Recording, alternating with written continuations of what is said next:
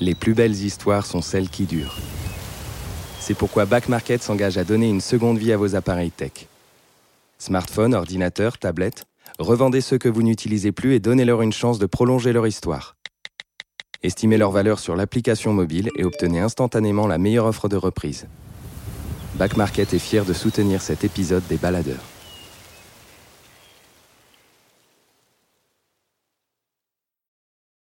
Les baladeurs, une série audio Les Others. Des balades, des, balades, des aventures, des aventures, des mésaventures en pleine nature.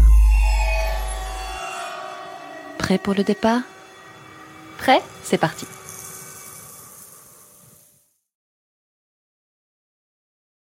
C'est parti des rêves. Donc on a les choses qu'on a envie de réaliser dans la vie, on a envie de se donner moyen de réaliser. Et puis les rêves, ceux qui font du bien, dans lesquels on aime se blottir, mais on sait qu'ils n'arriveront jamais. Euh, moi, je m'étais mis à lire beaucoup sur des dessinateurs, des dessinatrices que j'admirais. Je me suis dit, ah, j'aurais aimé naître au 19e, un homme, et accompagner comme dessinateur sur les bateaux, euh, aller découvrir, euh, voilà. Mais maintenant, bon, ça se fait plus, quoi. Aurélie Calmet fantasmait l'aventure telle qu'elle était racontée dans les livres de son enfance. Mais quand plus tard une rencontre lui offre la possibilité du départ, partira-t-elle? Quand elle découvre la destination, une zone difficile, dangereuse, aride, la côte est du Groenland, là où la calotte glaciaire se brise à pic en montagne vertigineuse, reculera-t-elle? Et vivre l'expédition avec une dizaine de personnes, elle que sa pratique du dessin porte plutôt vers la solitude, l'assumera-t-elle? L'appel des glaces, pourtant, touché du doigt dans les rêves, sera plus fort.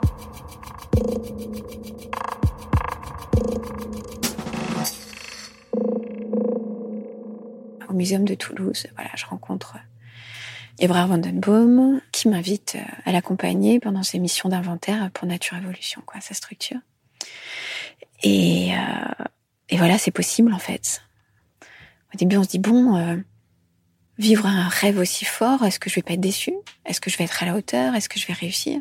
Parce que je connais les, les Pyrénées, les Cévennes, le Causse, le Larzac, où je pars. J'aime partir tout seul, faire des affûts. Mais euh, aussi loin, je connais pas la faune, je connais pas le milieu, euh, toute cette adaptation. Est-ce que physiquement je vais pouvoir euh, suivre? Parce que là, c'est pas pareil quand même.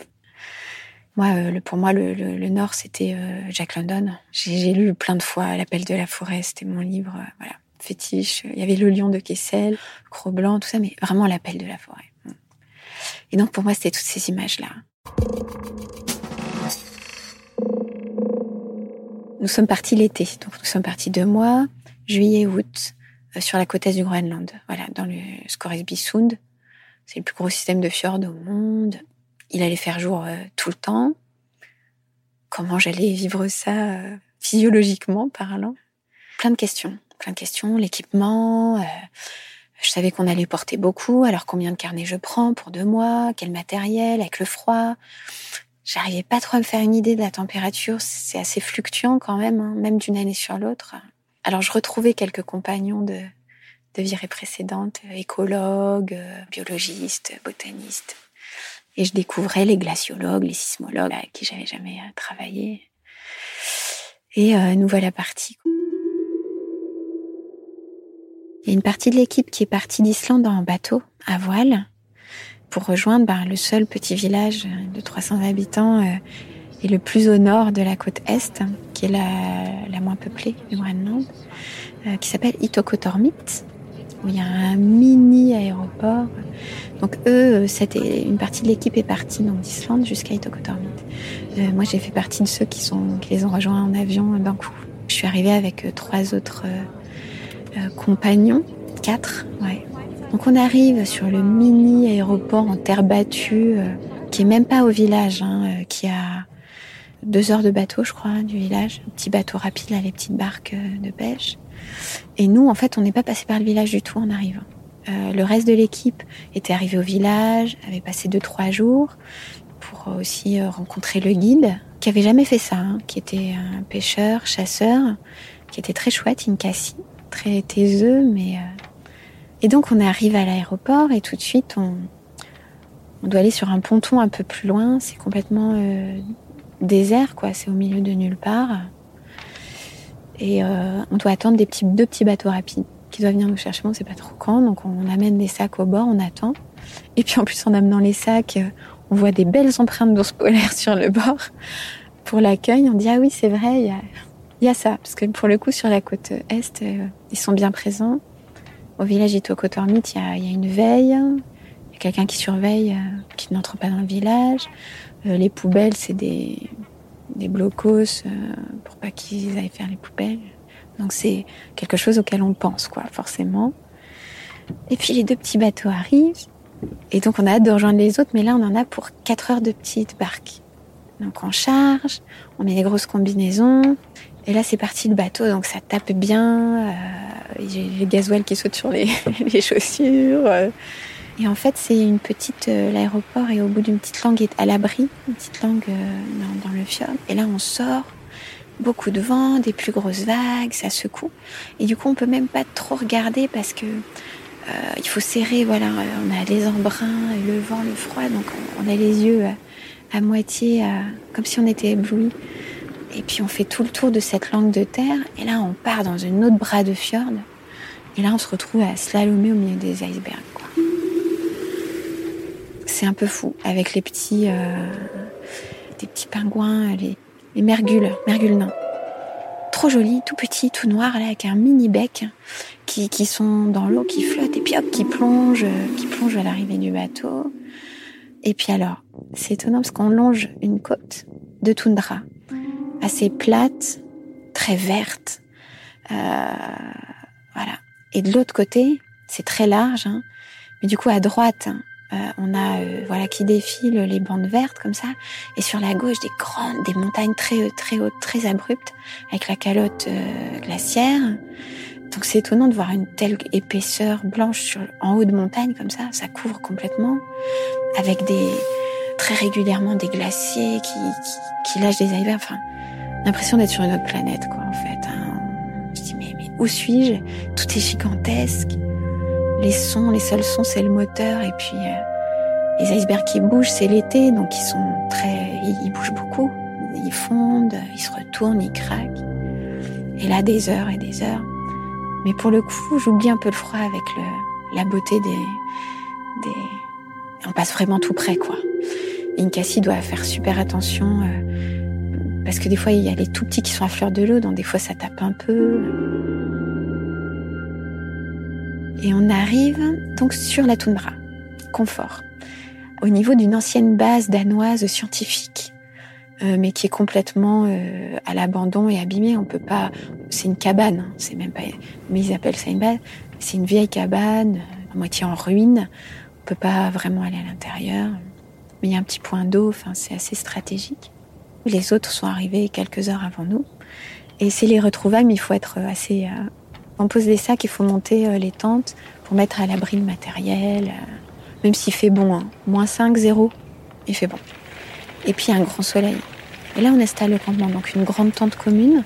On met tout le matériel pour le son, la caméra, parce qu'il y a quelqu'un qui va s'occuper de prendre des images et du son. Marie-Lila, qui essaie d'envoyer péniblement par un téléphone satellite quand il y a des connexions. Et ça, c'est pas du tout évident. Et bataille contre les moustiques. Et puis aller chercher de l'eau, et puis monter sa tente après. Et il y a une autre partie de l'équipe qui est déjà dans les montagnes en face, les glaciologues, etc., qu'on doit rejoindre plus tard, qui sont en train de voir euh, ce qui est le plus intéressant pour eux pour la, suite. Mais disons qu'en moyenne, on était 12 à 15 personnes. Le responsable d'expédition explique un peu comment ça va se passer dans la vie quotidienne, hein. c'est-à-dire bah, faire les repas, euh, faire la vaisselle, euh, faire ses besoins, parce que là, on est sur une immense toundra toute plate, donc même si on part à 3 km, on, voit quand même. donc voilà, il y, avait euh, tout, un truc pour euh, l'eau, voilà, comment on prend l'eau, etc. Là, pour le coup, il fallait être vigilant à l'eau potable, parce que donc l'eau du fjord est salée, on peut pas l'utiliser. Là, il y avait un, c'était des tout petits filets d'eau. Donc, euh, ben, plusieurs personnes n'étaient pas habituées forcément à être à vivre dehors sur le long terme. J'avais fait du camping, évidemment, mais là, si on n'a plus d'eau, on n'a plus d'eau, quoi. Donc, ben, la vaisselle, laver les vêtements, se laver, tout en bas et garder le haut pour prendre l'eau propre. C'est des choses qui paraissent tout simples et pleines de bon sens, mais c'est pas si évident que ça au départ. Surtout dans l'enthousiasme de l'arrivée, on a envie de, de, faire plein de choses. Et puis, alors pour les toilettes, alors ils avaient monté une espèce de petite tente, mais sinon, euh, ben il fallait dire à tout le monde de se tourner, le temps que la personne s'en aille un peu plus loin. et puis euh, brûler le papier. Enfin voilà, c'est des petites choses parce qu'il faut savoir que là-haut, avec le temps très sec et tout ça, les choses ne se dégradent pas, ou très peu, mettent extrêmement longtemps. Et, euh, d'ailleurs, les, un des écologues, un biologiste qui, qui travaille sur les populations de bœufs musqués ou de loups arctiques, qui étaient plus présents là, mais on l'avait peut-être revu, donc il cherchait des, traces. Euh, lui, quand il trouvait des, des fesses, des crottes, euh, c'était compliqué pour lui de, de dater, parce que ça peut être beaucoup, beaucoup plus vieux par rapport au degré de dégradation que ce qu'on trouve, nous, en France, par exemple, on va pouvoir dire, bon, bah là, ça fait tant, tant de jours. Et euh, si c'est plus long que ça, ça disparaît. Ici, ça reste. Enfin, à ce moment-là, voilà. Et là, on est resté une dizaine de jours sur ce campement-là.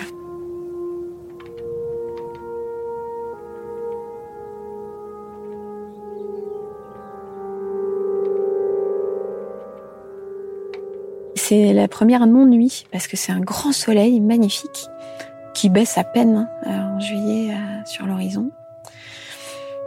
Et du coup, ben, c'est pas, c'est pas tant la nuit, c'est les tours de garde par rapport aux ours. Ben, chacun dit, bon, bah, telle heure à telle heure. Bon, là, on était assez nombreux, donc euh, on faisait une heure et demie, deux heures chacun. Et on se réveillait les, les uns les autres. Et moi, j'ai fait deux heures, quatre heures, je crois.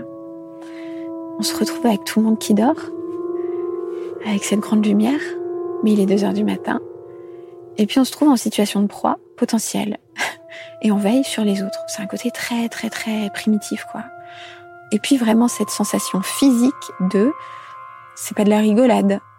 Il faut regarder, et qu'est-ce qu'on fait, comment ça se passe, parce que là on est dans des tentes, hein, donc on a nulle part où partir en courant, se cacher de quoi que ce soit. Donc, euh, je pense essentiellement à ça à ce moment-là.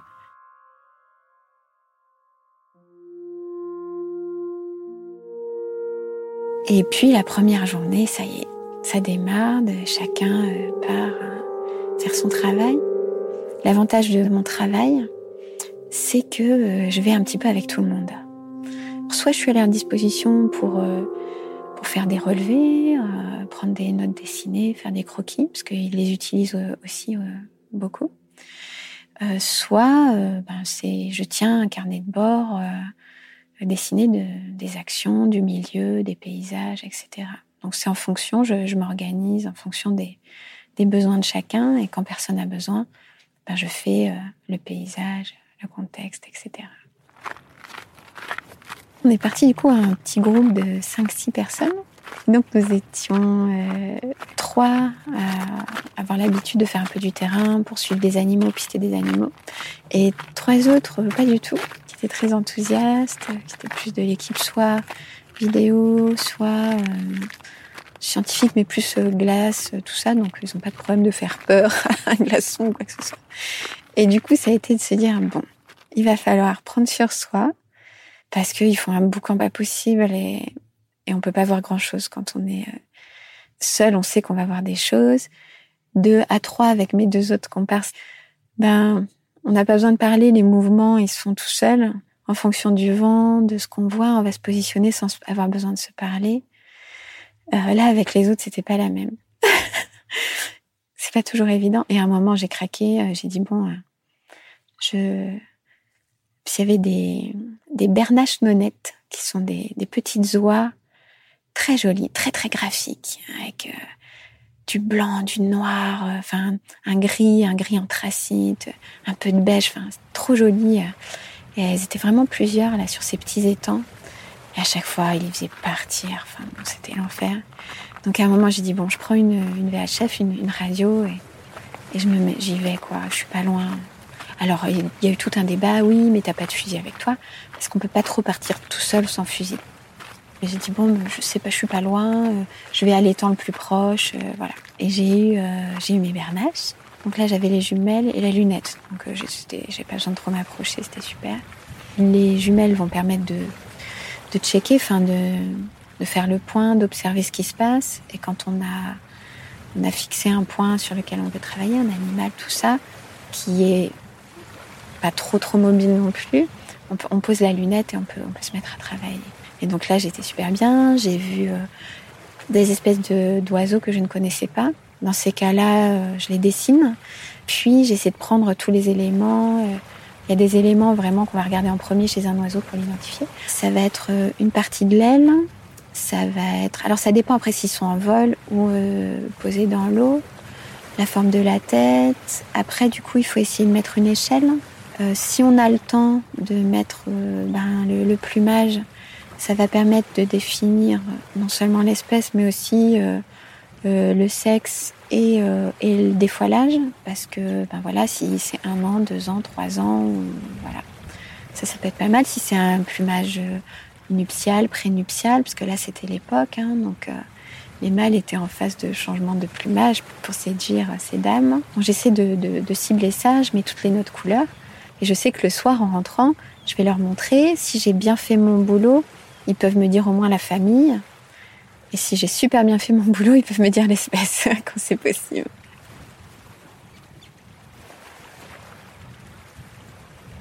Et puis sur le retour, en redescendant, ça c'est une sensation que j'aime beaucoup. C'est quand on arrive et qu'on voit le camp au loin, avec tout le monde qui s'active, euh, d'autres qui arrivent tout seuls mais d'un autre endroit plus loin. C'est un moment que j'aime beaucoup, de se sentir à sa place. Tout va bien. Euh, et en même temps avec le plaisir encore de savourer ces derniers instants euh, tout seul.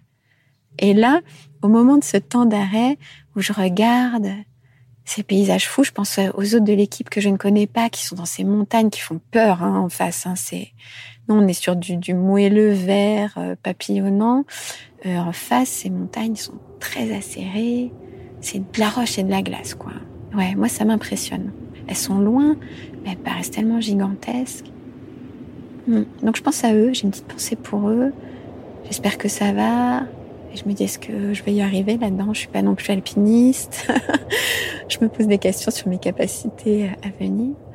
En fait, là, on est resté sur zone de toundra pour les botanistes, euh, les biologistes, euh, les éthologues, etc. Et après, on va on va migrer vers les, montagnes et les glaciers pour faire un gros travail de glaciaux. Et au moment où je m'arrête, donc ce fameux moment un petit peu suspendu, ah, je vois de la laine de bœuf musqué, euh, parce qu'à cette époque-là, ils se grattent, ils enlèvent leur grosse laine. Et je ramasse ma première laine de bœuf musqué et je croise les doigts pour en voir. Voilà, j'ai très envie d'en voir en fait, c'est une grosse bestiole. Alors c'est toujours des moments, euh, c'est une ruche quoi. D'un coup, euh, il faut aller assez vite, il faut tout démonter. Incassi revient parce qu'il était retourné au village là. Donc il revient avec son petit bateau, il fait des allers-retours pour traverser le fjord, mais ça prend une heure. Et là, nous, on part à deux en premier et on charge avec un maximum de sacs parce que là va commencer ce que j'aime pas du tout, c'est le portage. Parce que donc nous sommes l'été, donc il n'y a pas de neige, on peut pas faire glisser, on peut pas utiliser de poulka pour porter le matériel, donc on va tout porter. Donc là on amène les gros sacs qui nous déposent. Alors là c'est, on est au niveau de la mer. Et puis on arrive au pied de certaines montagnes qui montent à 1500-2000 mètres tout de suite. Donc ça fait un espèce d'angle droit. Euh, c'est très impressionnant. Donc là on rentre dans un bras pareil de, fjord, avec là pour le coup les montagnes de chaque côté. Hein. Et on arrive au pied d'un énorme glacier qui s'appelle euh, Apusinikachika, c'est ça. Et en fait, on voit que des, un tas de moraines, quoi, un tas de gros cailloux qui poussent devant lui. On voit à peine la glace. Et on, aborde là, et tout de suite, on est sur des grosses pierres qui tiennent pas bien, et, euh, et c'est parti. Donc on vide tout ça. Et Incassi repart chercher le reste. Il va faire deux, trois allers-retours comme ça. Et nous, notre mission, je suis avec Philippe, euh, qui a, lui s'occupe de l'intendance, quoi. Les tentes, le matériel, euh, la cuisine, la nourriture. Ce qui est le pire poste dans une expédition, c'est gérer la nourriture. Parce que soit les gens vous adorent, soit ils vous détestent. parce que il n'y a pas assez, c'est pas machin. Et nous, là, notre mission, c'est de porter tous les gros sacs, de faire des allers-retours derrière les, gros, les grosses moraines, où il y a un petit espace euh, herbeux, et monter la tente pour ce camp 1. Parce que là, on va, on va plus être en étoile, on va marcher pendant euh, ouais, 10, 10, 15 jours, à peu près une semaine pour atteindre un point bien précis que veulent étudier euh, les glaciologues. Ils ont repéré un lac qui, qui les interpelle entre deux glaciers, c'est un endroit qu'ils veulent étudier mais on ne sait pas les difficultés qu'on va avoir sur le chemin. C'est, les cartes sont très vagues. Puis bon, il y a des les crevasses, enfin ça bouge la glace, donc on ne sait pas trop.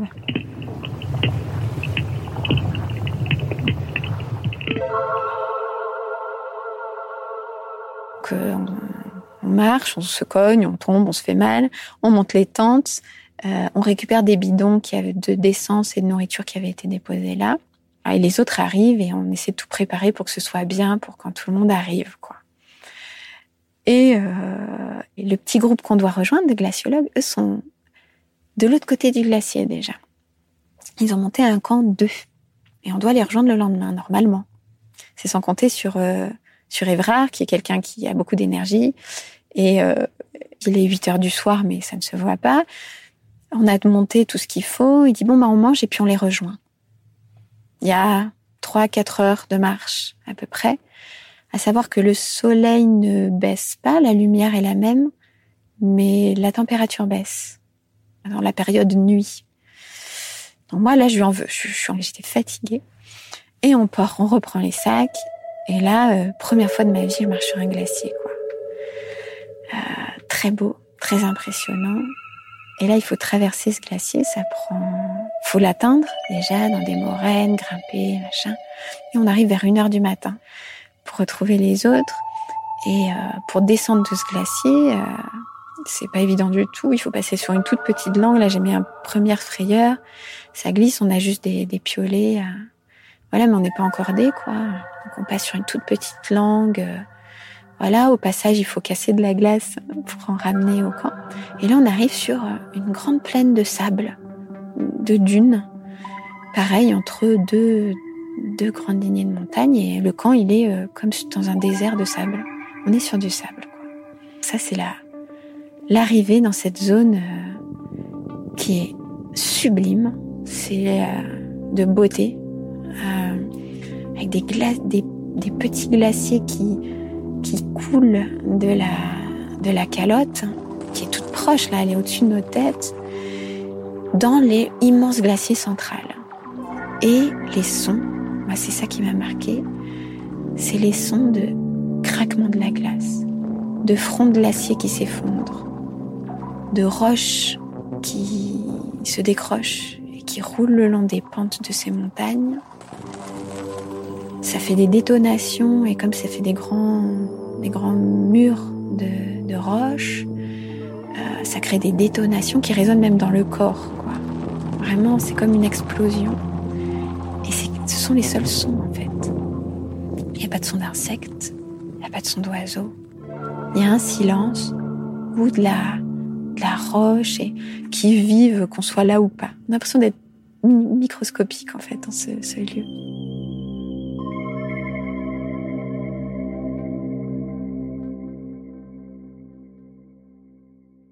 On rejoint les glaciologues. Eux, pour le coup, c'est des montagnards alpinistes rompus à l'exercice de la glace, de la roche, vraiment euh, enthousiastes et, gentils. Et le lieu où on est, c'est assez euh, impressionnant. Donc, donc il y a le front du gros glacier euh, sur lequel nous avons marché, qui est juste devant nous dans le camp. Et là, c'est l'été, donc il, a reculé un petit peu, il a laissé des blocs de glace qui sont posés sur le sable comme ça. Donc c'est vraiment euh, fantastique. Il y a ces énormes euh, blocs abandonnés, mais gigantesques, hein vraiment c'est gigantesque, avec un petit peu d'eau au pied. Et puis si on regarde de l'autre côté euh, de la vallée, il y a cette grande partie sableuse. Et puis on voit des montagne de pierres et de roches au loin, c'est le front d'un autre glacier qui est encore plus grand, qui s'appelle le euh, glacier Édouard Bellet, sur lequel on va marcher beaucoup plus longtemps.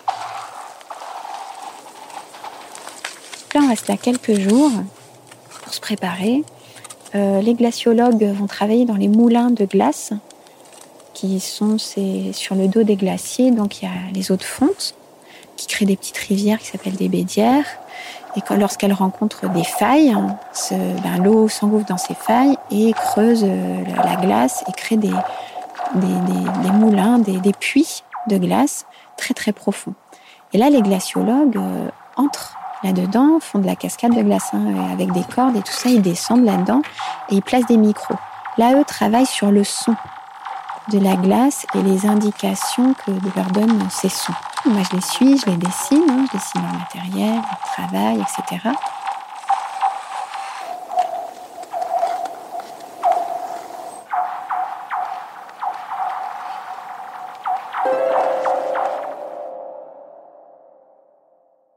On a eu une grosse journée de portage dans le sable euh, pour monter ce camp numéro 3, du coup. Et donc, moi, j'ai l'impression qu'en deux heures, on allait atteindre ces rochers. Il fallait euh, beaucoup plus que ça euh, avant de s'engager là-dedans. Et Evrard nous dit, bon, euh, j'ai une bonne et une mauvaise nouvelle. J'ai trouvé un passage pour atteindre le front d'Édouard Bellet, mais il faut passer dans l'eau. Donc, au départ, tout le monde réfléchit. On met une tyrolienne, parce qu'elle est assez large, avec du débit quand même, c'est l'été, toute marron, au milieu du sable. Hein, donc, c'est assez, vraiment assez étonnant on tend une tyrolienne. Et en fait, bon, la tyrolienne, elle va pouvoir faire passer les sacs, mais pas nous. Donc, nous, faudrait qu'on passe euh, à pied dans l'eau. Il faut pas mouiller les vêtements, donc on se met en sous-vêtements. Et l'eau est à 0,1 degré. Et nous sommes deux petits modèles, on va dire. Tous les autres sont plutôt euh, grands costauds. Et nous sommes deux, donc les deux petits 1m60, euh, 50 kg donc quand on voit les grands euh, qui traversent, à qui ça arrive en haut des cuisses, nous on sait que ça va être au-dessus du nombril. Donc on met euh, les vêtements autour du cou, les chaussures autour du cou. On se retrouve euh, en sous-vêtements avec les bâtons de marche pour par rapport au courant. Parce que Donc là, trouille.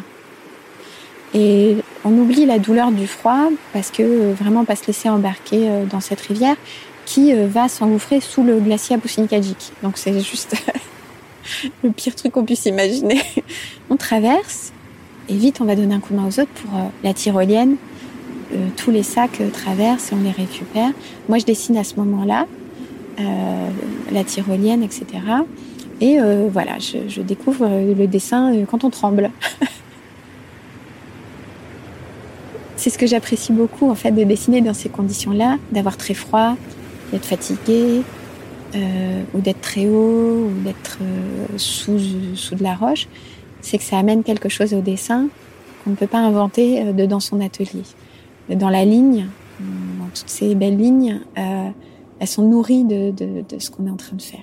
C'est pour ça tous les croquis que je fais sur place, je ne les retouche pas, sinon ça les éteint. je ne sais pas si c'est très clair, mais ils retombent.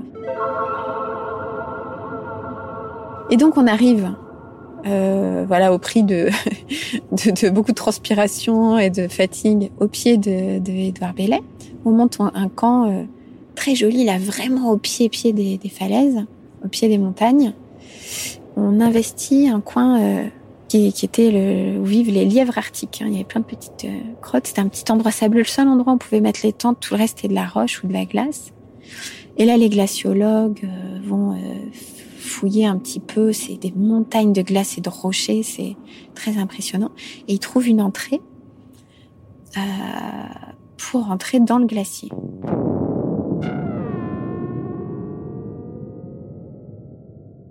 Alors l'endroit le plus dangereux, clairement, c'est de passer ce front de glacier parce qu'il y a des éboulis sans arrêt. Il y a des gros rochers qui tombent. Donc euh, il faut s'approcher et puis euh, courir vite pour se mettre à l'abri. Quand on est à l'abri, ça craint plus. Et là, on descend dans une espèce de, de comme dans un petit puits au milieu de la roche et de la glace. On fait descendre des petits bateaux gonflables hein, qu'on porte avec nous, des petits packrafts, parce qu'il y a une rivière euh, glaciaire dessous, mais toute petite, hein, sans courant, c'est très tranquille. Hein. Et moi, j'aime bien ces petits bateaux-là, j'aime bien les, les manier, les pagayer. Et c'est moi qui fais les allers-retours. Donc, je vais chercher les gens qui descendent dans le puits, ils viennent dans le bateau. Et je les amène en endroit où on, se retrouve dans un tunnel de glace. Donc, faut faire attention. Il faut remettre les crampons, etc. Et là, on va le plus loin possible.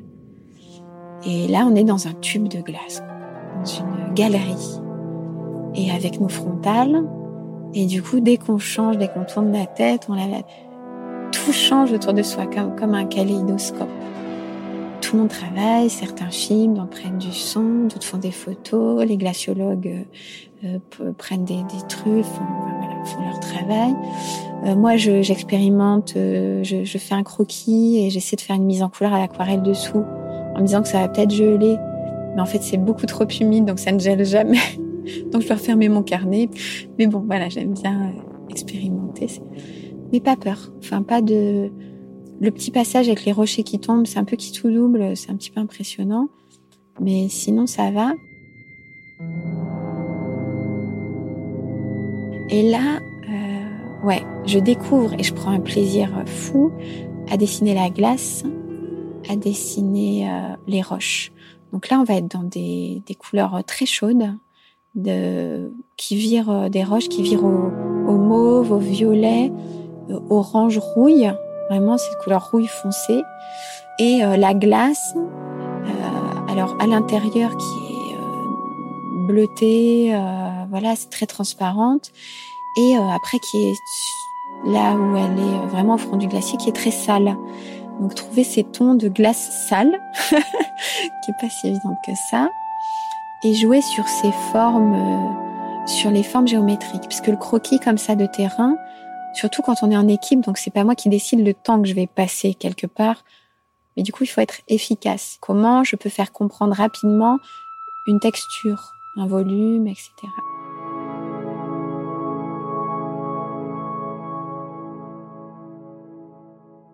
Là, dans cette partie montagne glacée, c'est là où ça a descendu à moins 10, bien, euh, bien moins 10. Et euh, du coup, il y a euh, qui se lave, qui ne se lave pas. Est-ce qu'on se lave, est-ce qu'on se lave pas Faire la vaisselle, ben on fait pas chauffer l'eau parce que là, pour le coup, il faut absolument tout économiser. donc, parce qu'on porte le gaz, il n'y a pas de bois pour faire du feu. Donc, le seul moyen de chauffer, c'est des petites, des trucs, de, des petites bonbonnes de gaz. Euh, et c'est juste pour la nourriture, quoi. Et pour faire chauffer l'eau pour la nourriture et la boisson, éventuellement. Mais euh, c'est tout. Donc après, si on se lave, c'est à, de l'eau à 1. Là, les mains sont très abîmées quand on met les mains dans l'eau. Euh. Après, la nourriture, c'est un moment vraiment fort. On a des lyophilisés pour le matin.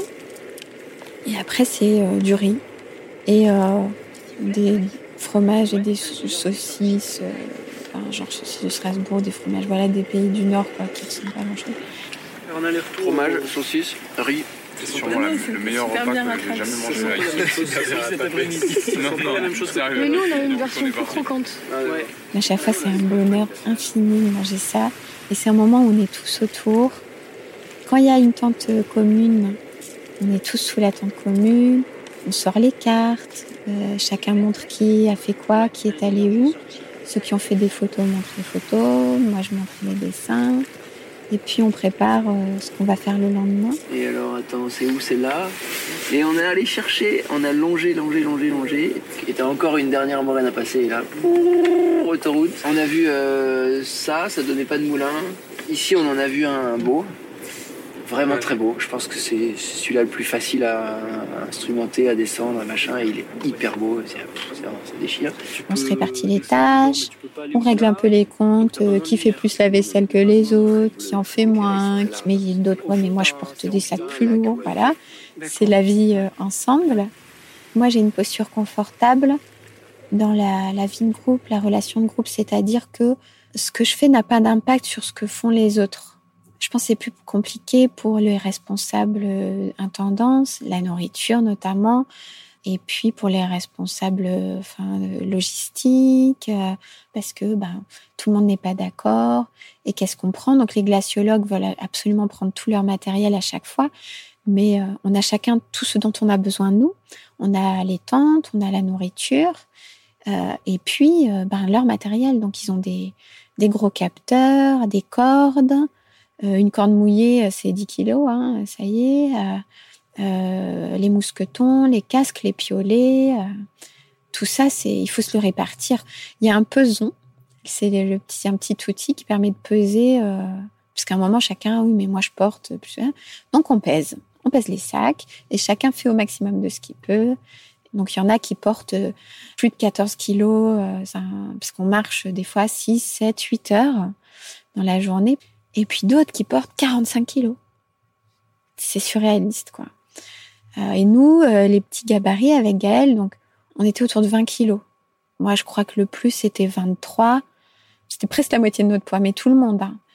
Puis d'autres, ben, ceux qui portaient 45, ils faisaient pas 100 kilos. Hein, donc voilà, c'était impressionnant, assez impressionnant. Et du coup, on a eu des bons moments de rigolade dans la souffrance, on va dire, parce que nous, on pouvait pas les soulever. Parce qu'on devenait toute rouge, on pouvait pas décoller, on décollait les sacs de 10 cm et c'est pas possible. Donc, il fallait qu'on se mette debout et que deux autres nous mettent le sac sur le dos. Mais du coup, pour se déplacer sur les gros rochers qui tiennent pas, il fallait vraiment jouer avec ce poids. Et si on tombait, euh, on ressemblait à des espèces de gros coléoptères sur le dos, là, de gros insectes qui agitent leurs pattes et il fallait tout défaire, se remettre debout, attendre qu'il y ait des gens qui soient pas loin pour reposer le sac sur le dos. Et moi, je râlais beaucoup parce que j'étais plutôt à la queue de tout le monde. Et du coup, quand j'arrivais, les autres nous avaient attendus, donc il fallait repartir de suite. Et nous, on n'avait pas trop le temps de s'arrêter. Et alors, des fois, quand il y avait des pauses où j'étais là, je me dis, je pars avant tout le monde. Comme ça, je vais être un peu devant. Et c'était déprimant parce que tout le monde me doublait petit à petit. Et ça, ça me déprimait totalement. Et quand il y avait le dernier, qu'il en restait plus qu'un derrière, j'entendais ses pas qui crissaient dans la glace.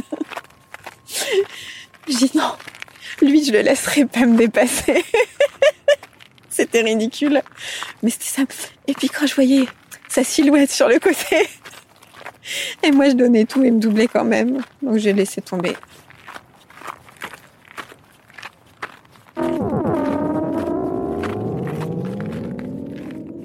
Puis, on a pu atteindre ce très grand lac. Il y avait une histoire de dynamique de glacier. Parce que ce lac euh, remplit euh, une vallée glaciaire entre deux gros glaciers. Donc, en, fait, euh, il arrive presque en haut du front du glacier. Quand on est au bord du front du glacier, on touche l'eau. ils n'ont pas réussi, ils ont mis un filin avec un poids pour revoir la hauteur du front du glacier. Ils n'ont pas touché le fond. Je crois qu'on était à 15 mètres et c'était pas encore le fond, donc c'était très profond. Et là, il y a une partie de l'équipe qui a pris les petits bateaux gonflables pour traverser le lac, avait une espèce d'île rocheuse au milieu. Et moi, ils m'ont déposé au passage sur une paroi euh, rocheuse, mais il fallait venir me chercher après pour le coup parce qu'il n'y avait pas d'accès. je pouvais plus repartir. J'étais vraiment au-dessus du lac. Et, euh, et là, j'ai pu faire un grand panoramique. J'étais extrêmement bien. Et euh, c'était à la demande voilà, des glaciaux. Ils m'ont dit, bon, ce paysage-là, on voudrait tel, tel élément. Donc le front du glacier immergé, euh, les glaciers secondaires qui arrivent dans le lac, etc. Donc euh, on a réfléchi en regardant autour de nous à 360 où était le meilleur emplacement. J'ai dit est-ce que vous pouvez me poser là-bas sur cette falaise Donc il m'accroche là-bas, il me pose sur un petit caillou qui dépasse, mais c'est tout lisse autour quoi. Et, euh, et moi j'avais prévu tous les bons vêtements. Enfin voilà, maintenant je, sais comment m'équiper, donc j'avais pas froid du tout. Ils avaient peur vraiment que j'ai froid, donc ils se sont dépêchés. C'était gentil de leur part euh, parce que je suis restée peut-être quatre heures là tout seul avec toute cette roche qui bouge, qui craque. Et à cet endroit-là, je suis allée dessiner. Euh, donc je préviens je vais dessiner, mais je dis pas forcément où je vais me placer. J'essaie de faire attention parce que je suis toute seule, parce qu'il y a des gros blocs de pierre. Et je me mets assez en contrebas de tout ça. Il y a Raphaël qui vient se balader dans le coin, alors que je suis assez loin du camp, et je le vois, euh, je vois sa silhouette assez haute. Mais lui, il voit pas du tout que je suis là. Et en fait, il est au bord euh, du... Et il tape dans les pierres, il en fait tomber. Et ça me passe, mais à, à deux mètres. ça fait un énorme éboulis, quoi. Et du coup, je crie très très fort. Et il a eu tellement peur, en fait. Il est devenu tout blanc, le pauvre. C'est moi qui m'étais très très mal placée, en fait. C'était une erreur de ma part. Et dès que je l'ai vu, j'aurais dû le prévenir tout de suite que j'étais là. Mais j'ai toujours cette espèce de sale réflexe de faire le moins de bruit possible au cas où il y a une bestiole. Euh, donc c'était ma faute et ça a été, on en a vraiment débriefé le soir en disant bon, euh, quand, quand, je pars, je, je, dis où je suis et, euh, je me mets pas dans des endroits Parce qu'il aurait pu même avoir un débouli qui, un éboulis qui se déclenche sans Raphaël. Vraiment.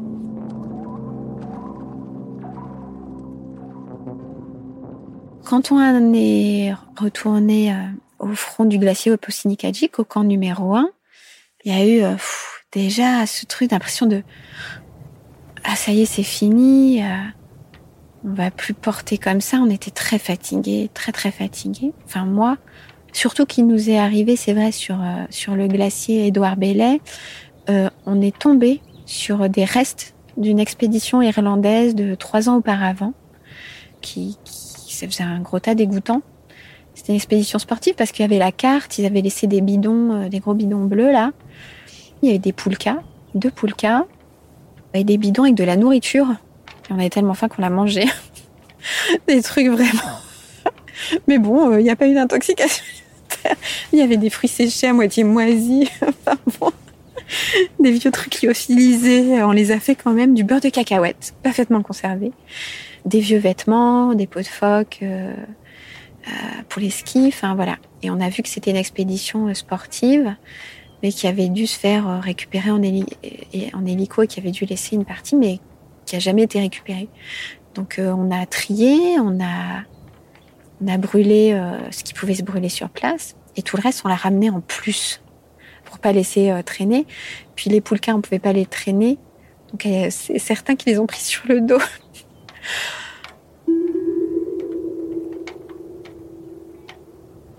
Après avoir fait le plein de ces ces croquis de montagne et tout ça. Bah là, j'avais envie de, je voulais voir des bœufs musqués, quoi. Ça faisait, euh, ça faisait un mois qu'on était là. Euh, voilà, j'avais vu euh, quelques goélands bourgmestres, un petit nez de phoque, plein d'oiseaux, mais voilà. Maintenant, j'avais envie de, de, musqués, d'autres animaux, et d'avoir plus de temps de partir toute seule. Et donc là, on a rechargé le bateau, une caissière venue nous chercher, nous attendait là. Il nous a amené à un autre endroit, là que j'ai adoré. Là, j'aurais aimé m'installer là. Euh, qui s'appelle Arefjord.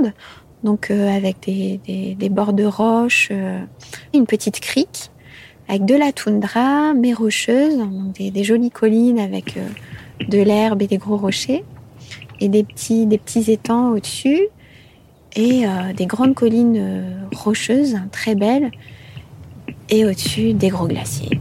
Et en face de nous, des icebergs magnifiques. On les voyait se retourner, il y en avait qui étaient en arche, qui s'effondraient. Très très beau. Et, euh, donc là, c'était un camp fixe. Donc on a bien installé en étoile, avec des, belles roches sur lesquelles on pouvait s'installer, faire le guet. Et là, une cassière restait avec nous, pour le coup, parce qu'il y avait besoin du bateau, pour amener un front de glacier qui était un peu plus loin, pour aller travailler sur les icebergs. On avait besoin qu'il là. Donc il avait sa tente. Et euh, c'est vrai qu'il était très taiseux. On a eu un lien. Déjà, il aimait bien venir voir en fin de journée euh, les dessins. Et comme on avait un anglais aussi mauvais l'un que l'autre, euh, on se comprenait.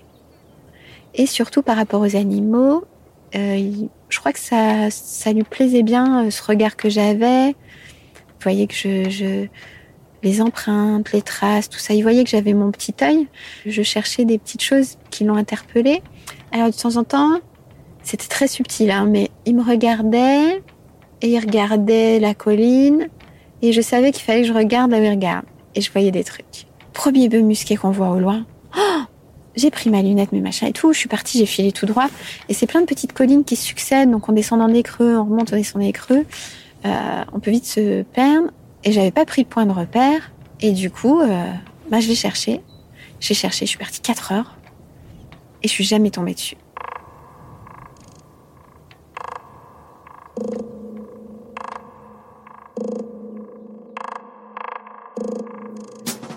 Partie 3-4 fois maintenant à l'étranger en tant que dessinatrice d'expédition. Et des fois, quand je fais des rencontres avec des enfants ou sur des, quand on présente des documentaires, des choses comme ça, la question c'est oh, quel est votre voyage préféré? Enfin, la question qu'on pose, on dit mais euh, je peux pas répondre, tous sont formidables.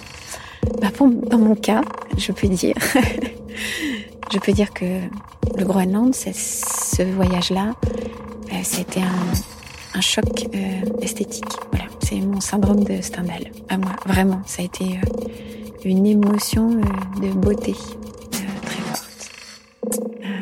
vraiment.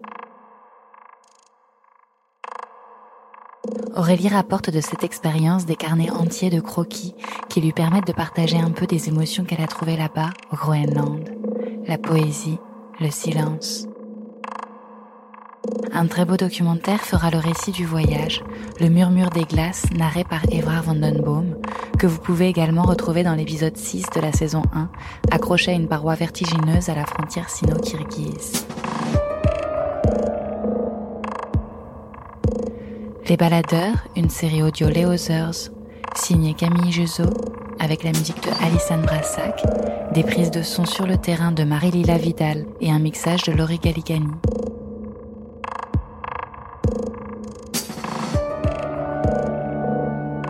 Vous avez aimé cette histoire? Dites-le nous, avec des étoiles ou des commentaires sur vos applications pour que nous continuions de vous proposer de belles histoires aventureuses.